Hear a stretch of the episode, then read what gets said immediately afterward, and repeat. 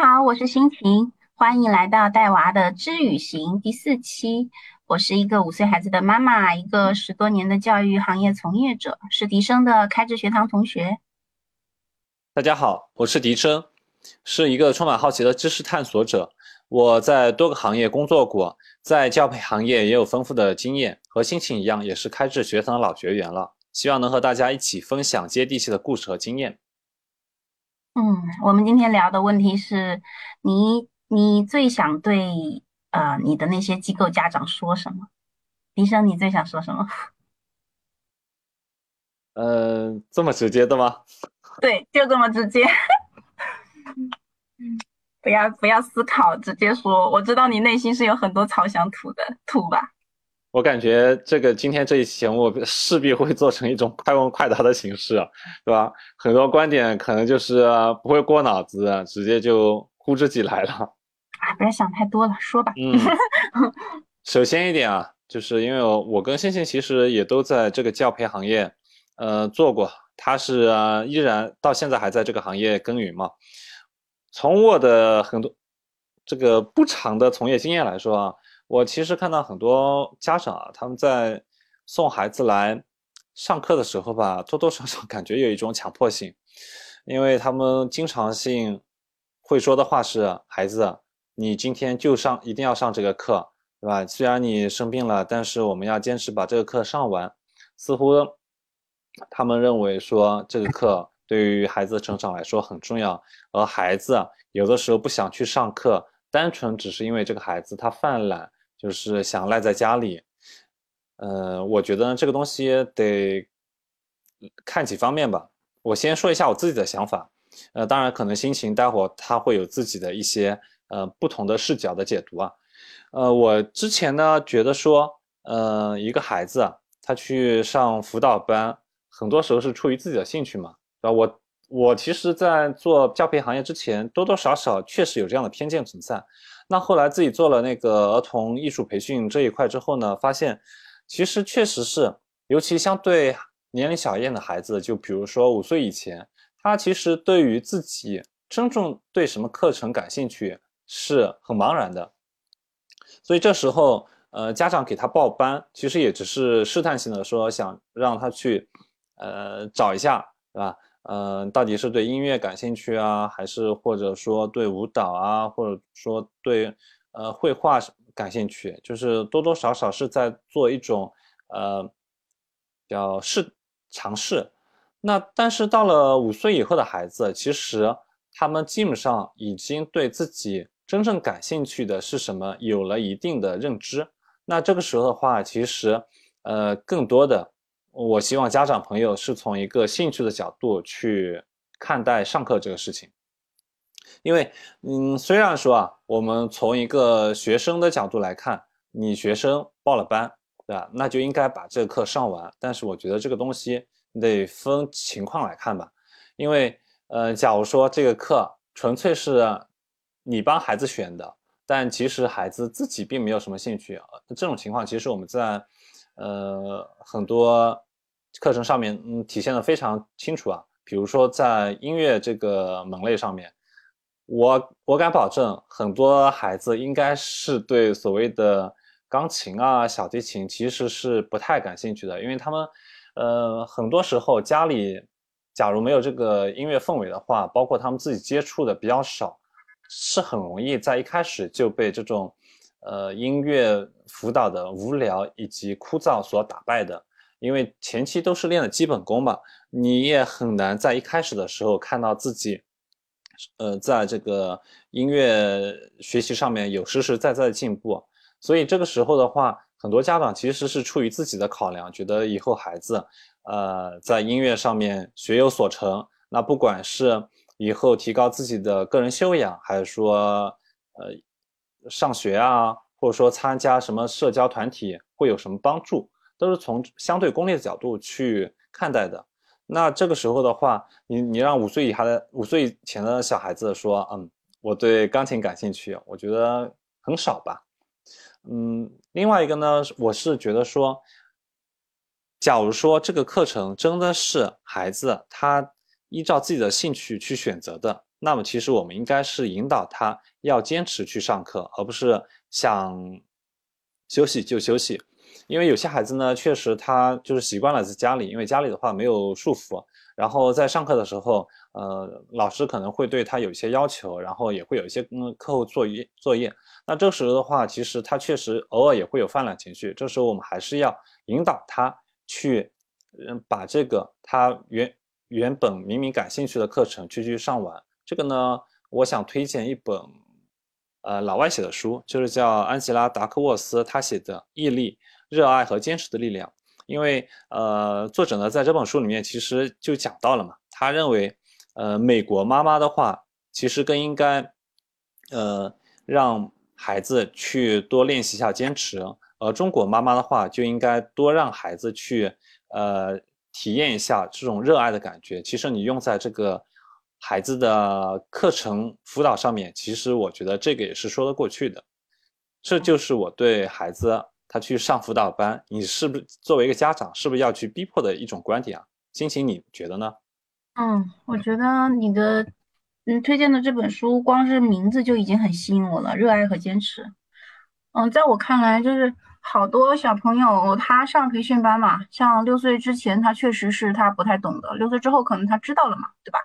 然后他其实上兴趣班，其实上的这个班一般分两种情况，他这个兴趣班他是真的有兴趣。然后还有一种状况是，这个兴趣班他根本就没有兴趣，是他的妈妈对此感兴趣，爸爸对此感兴趣。嗯，所以我觉得是要分两种的。然后如果真的是他自己感兴趣的，然后他却不来上，然后被逼迫就说快快去快去快去，这种挺常见的。然后，然后这种他不是没有兴趣，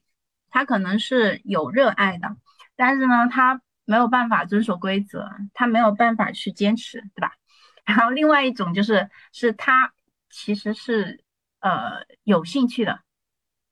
哎，我刚刚说的是有兴趣的吗？一种你刚刚说的，你刚刚说的是没兴趣的，就是对，刚刚家长逼迫孩子，对，被逼迫的呢，他就需要多一点的热爱嘛。然后，嗯，你你你是。你真的有的时候，你有很多家长，我特别想说的就是，你提前跟你家孩子聊一聊，你不要说遇到什么课你就报了，你先跟他说一说，跟他聊一聊，跟他好好的沟通一下，看他是不是真的有兴趣，有兴趣的班才叫兴趣班，好吗？对吧？然后呢，如果是他真的是啊，就是有兴趣的班的话，呃，那么他为什么？会不遵守呢？不不不遵守规则，然后就是不不想去上课呢？他遇到了什么阻碍让他不没有办法坚持呢？对吧？然后其实一般在我看来啊，就是如果一个小孩儿他对一个东西有兴趣的话，他其实他是很容易坚持的。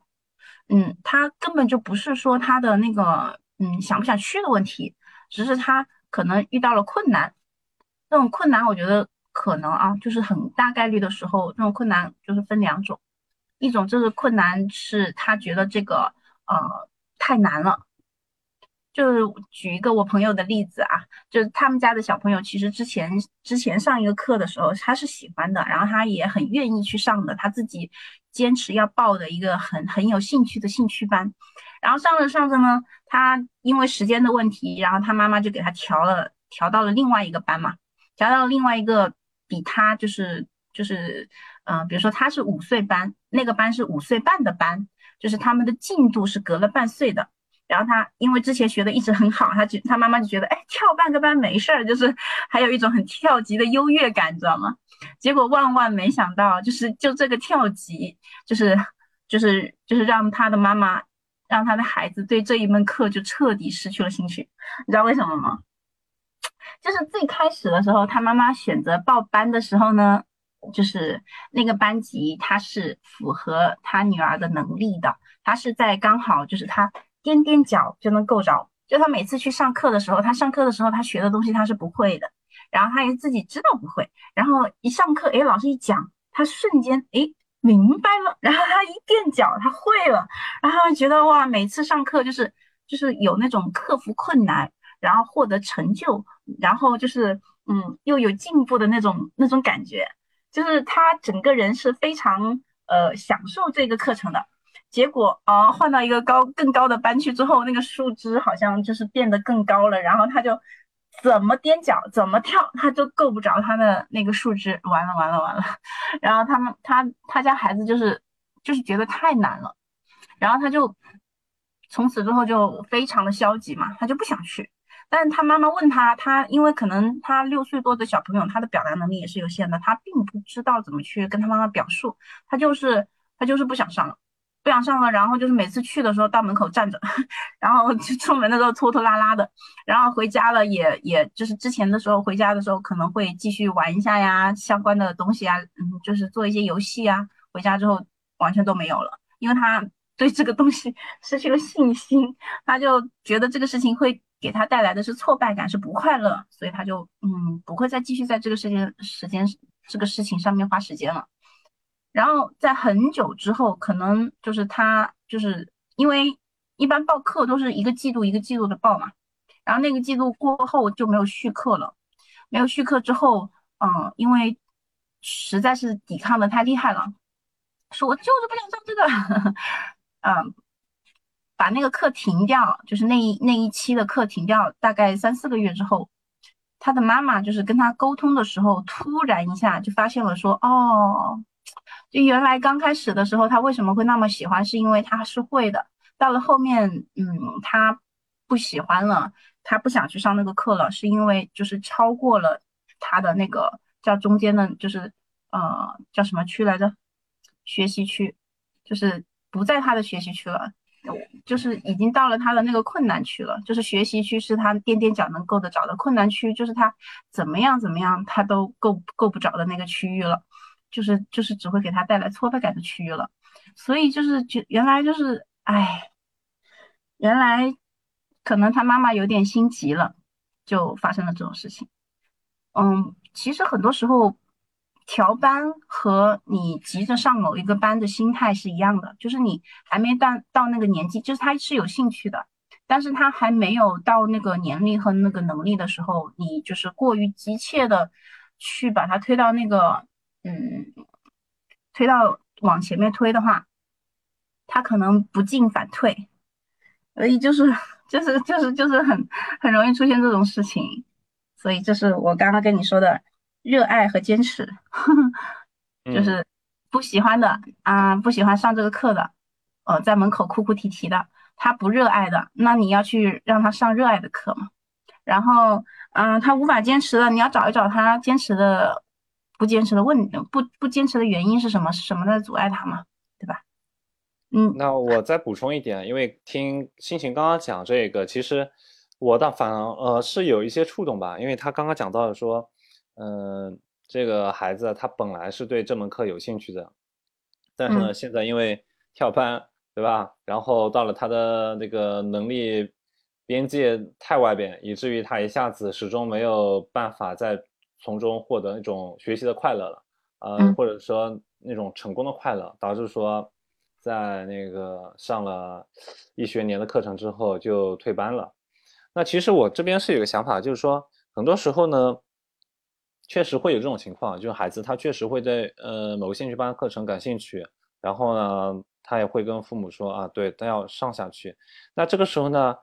即使我觉得在这种情况下，我们设定一个边界，就像我杨杨志平老师经常跟我们说的，对吧？你对某个事情有兴趣，你总归是先设定呃三到六个月的时间，让自己充分的去尝试。假如最终你发现确实不太适合这个事情的话，那这个事情就可以 pass 下去了。其实我觉得你放在孩子上兴趣班这个事情上面，其实也是这样，也是一样的。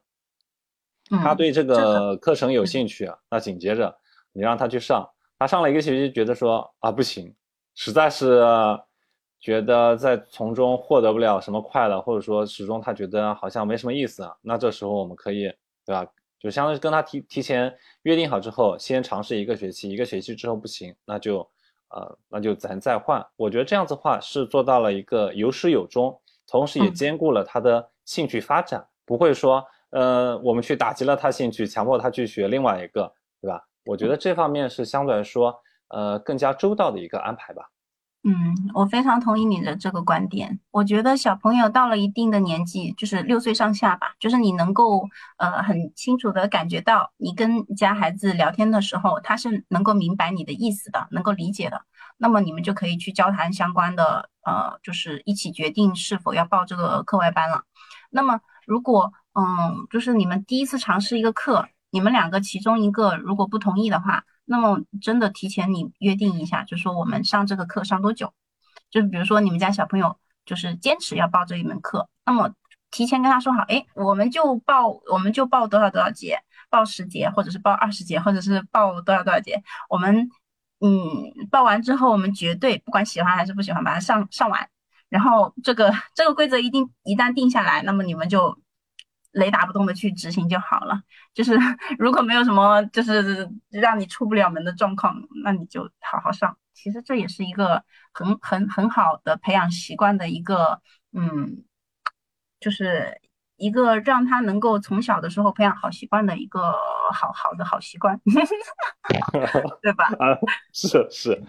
好，这个第一个问题结束。好，快问快答继续。那我来问一下心情。你来讲一个，你在现在作为一个从业人员，迫不及待的想要跟你的家长朋友们说的事情是什么呢？我觉得我看到的最大的问题是，有的家长真的挺累的，就是有的时候也会跟他们聊天嘛，就是聊聊聊聊，就知道他们星期一、星期二、星期三、星期四、星期五、星期六、星期天、星期每一天就是比九九六还要九九六的，呃，给自己、给孩子、给家庭付出。然后呢，他们可能会有一些过度的疲惫，我觉得这个是我很想说的。我觉得这个应该是说出了很多家长的心声。我因为大部分可能，呃，因为他们在老师那边听到的，我觉得不管是正常的学校的老师，还是说课外辅导班的老师，可能经常性会反馈给父母的，呃，一些意见就是说啊，你们家长是孩子最重要的。呃，榜样，你们在家里一定要好好带小孩，是吧？不要做甩手掌柜。但是实际上，听心心情刚刚这这个解读的话，我觉得我都想好好听听，因为似乎是让家长朋友们感到很很贴心的一种见解吧。嗯，就是很多家长他有的时候会过度焦虑。就会说很担心，说我如果不这么这样做，我会不会耽误孩子？就是如果我把所有的时间都花在自己身上，或者是说如果我不不好好的去呃完成一二三四五六七这些事情的话，那么会不会嗯不太像一个贤妻良母，或者说不太像一个市面上意义的好爸爸或者是好爷爷奶奶呀？就是不管你是什么身份吧，就是他们可能会有一些过度的焦虑。嗯，其实有的时候我想说，嗯，尤其是经常泡在那种班里面的，我想说，其实啊，放过自己，孩子他有的时候他真的他需要自由，你也需要一些自由。就是如果你长期处在一种焦虑的状况下，你还不如有的时候就是嗯，放孩子一条生路，放你自己一条生路。就是嗯，你可以跟孩子说说啊，妈妈今天有点累了。我需要嗯多少多少，可能半个小时或者十分钟的自由的时间啊，我在房间里面躺着啊，我想要在房间里面躺着，嗯，你可以去这样跟孩子说一说的。包括你在有的时候，我在那个就是看到小朋友在培训班呐，或者是说在教室，其实家长这个话完全可以说出来，就是你可以跟他说，妈妈现在累了，嗯，妈妈现在需要一些自己的时间。自己自由的时间啊，你可以去跟别的小朋友玩，也可以去想做任何你想做的事情。然后我们两个各自做各自的事情，或者是说我要跟爸爸两个人聊聊天，你自己去玩一会儿，或者是呃让你跟老师玩一会儿，这些话都可以说的。但是我很少看到有家长这样说出口，我觉得这是一个遗憾。嗯，因为我听到这里呢，我会觉得。呃，不禁让我想到了一个香港著名的一个家庭治疗师，呃，家庭心理咨询师李维荣老师的书里的一个案例啊。他在那个《为家庭疗伤》这本书里面，其实就聊到了跟星星你刚刚提到这个呃神似的一个案例，就是说，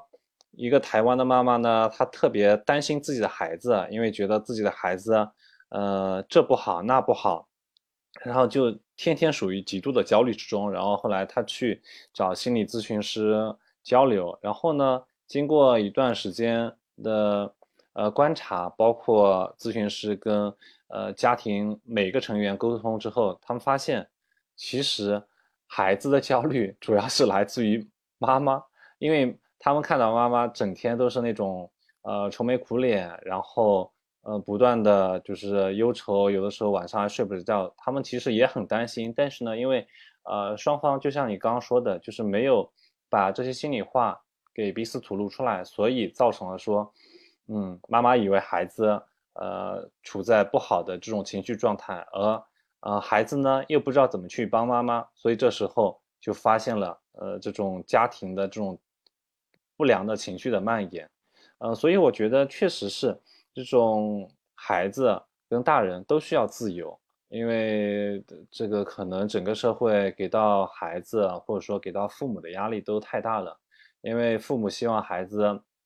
在小时候，对吧，就有非常好的起点，那父母这时候也会暗自较劲，因为虽然我们现在不会这么说，说这是一个拼爹的社会，但很多时候我们依然不能忽视说，呃，父母亲。呃的一些现实的这种，不管是物质条件啊，还是社会的经济地位啊，对于孩子确实是有更好的呃发展，对对于孩子成长具有更好的助力助力作用。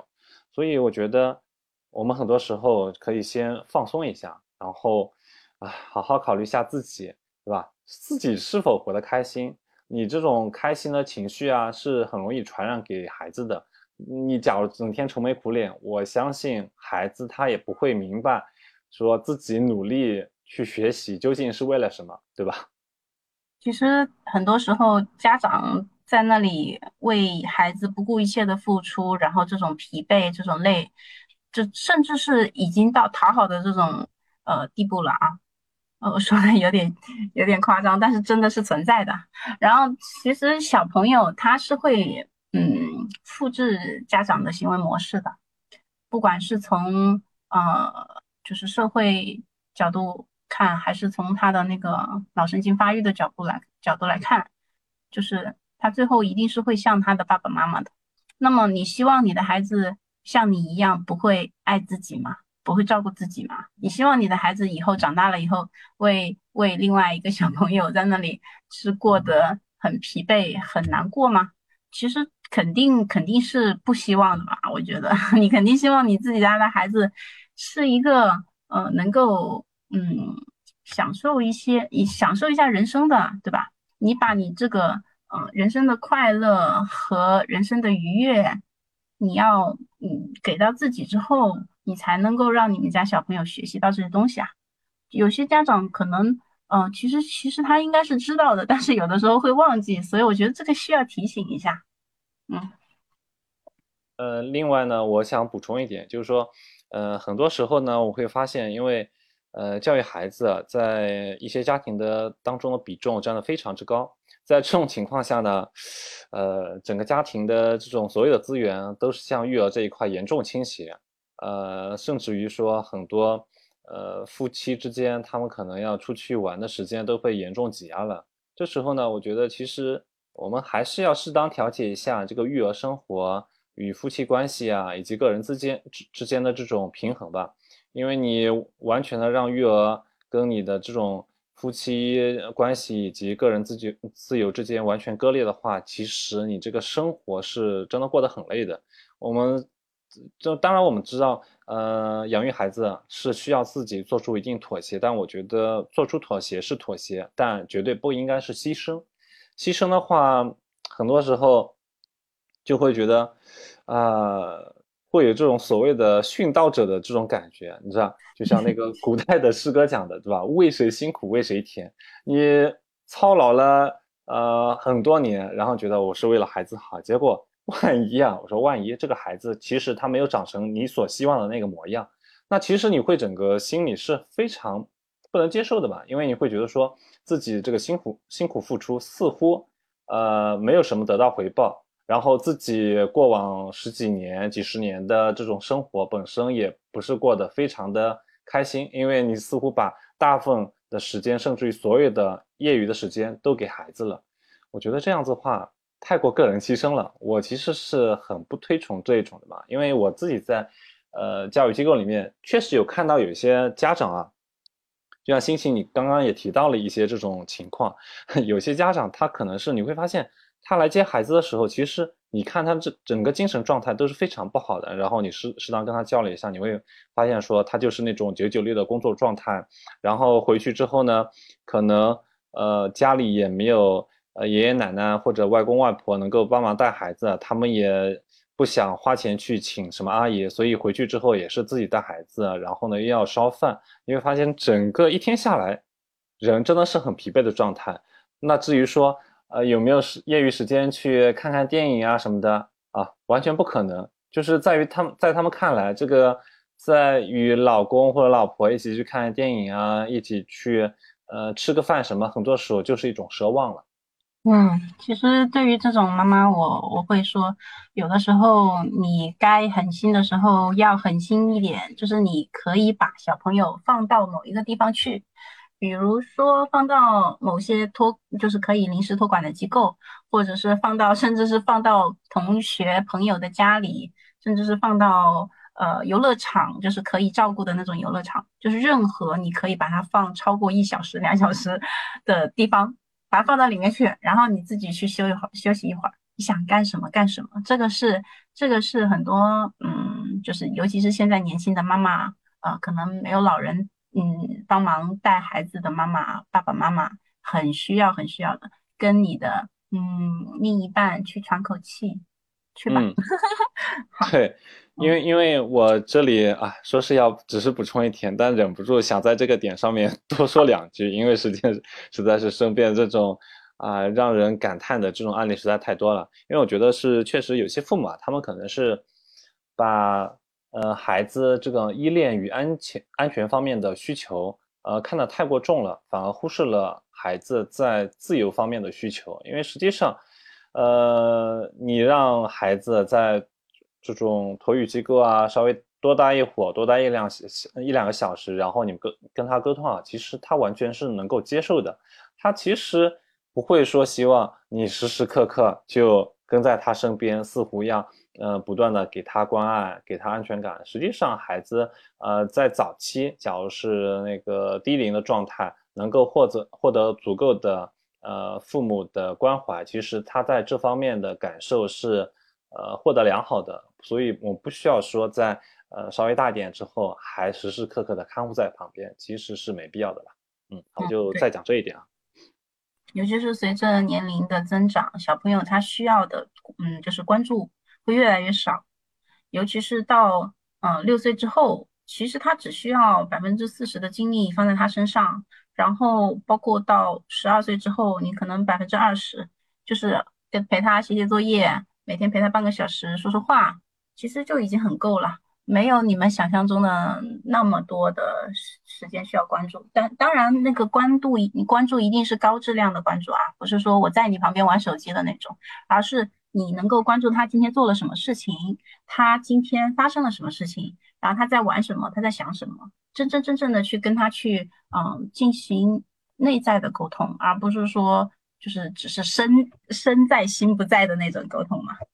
今天这个我们两个人作为教育机构的从业人员，呃，就是说了我们对机构家长最想说的一些话，对吧？呃，以快问快答的形式。简洁明了的讲了一些，嗯，可能家长朋友们在育儿过程当中，呃，或者给孩子报班过程当中出现的一些呃问题，我们就是以过来人的身份跟大家讲了一下。当然，我相信，呃，其实家长朋友们对于我们这些机构从业者，其实也有很多话想讲，希望大家在呃这个后面可以跟我们持续的沟通，给我们一些反馈。这样的话，虽然我已经不在这个行业，但心情依然在这个行业。我相信，呃，你们的反馈，呃，对于他以后在这个行业的成长，也是一笔很大、很珍贵的资源。嗯，好的，谢谢大家，今天的节目就到这里，啊，再见，拜拜。嗯，拜拜。